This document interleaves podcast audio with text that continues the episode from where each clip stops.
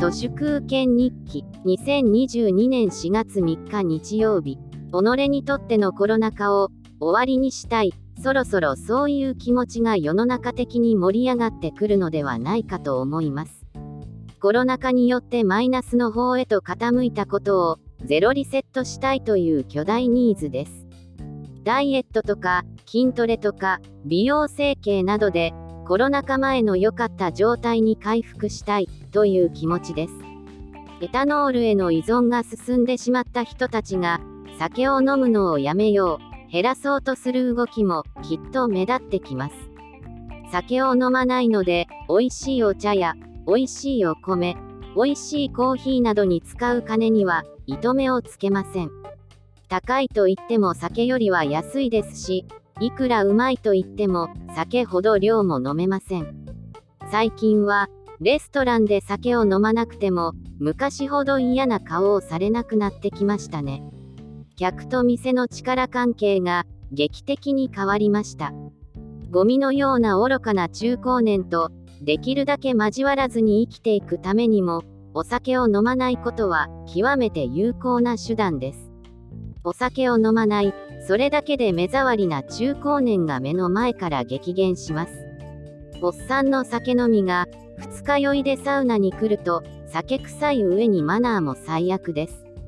だから、外のサウナに行かなくなりました。テントサウナがいいのは、そういう癒やしい人種を遠のけて、顔も見ずに生きていかれるところです。最近は街のサウナも個室タイプが増えてきました。サウナのような世界にも、岡田敏夫の言う、ホワイト革命はやってきています。コインランドリー投資の次に来ているのは、無人餃子販売でしょうか。これもホワイト革命の現象だと思います。レストランも無人化、潔癖化が進んでいます。汚くても美味しい、思うまいお店に喜んでくるのは中高年だけです。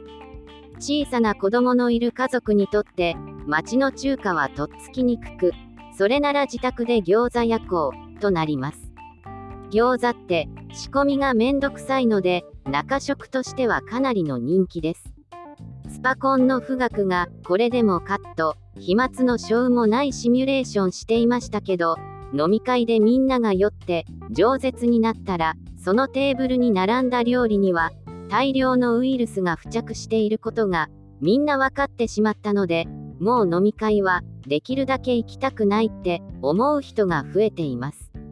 エタノール大好きな人はさておき飲み会にはもう行きたくない。そういう人を無理やり飲み会に来させるほどの飲み会万能の空気にはもう二度と戻れません。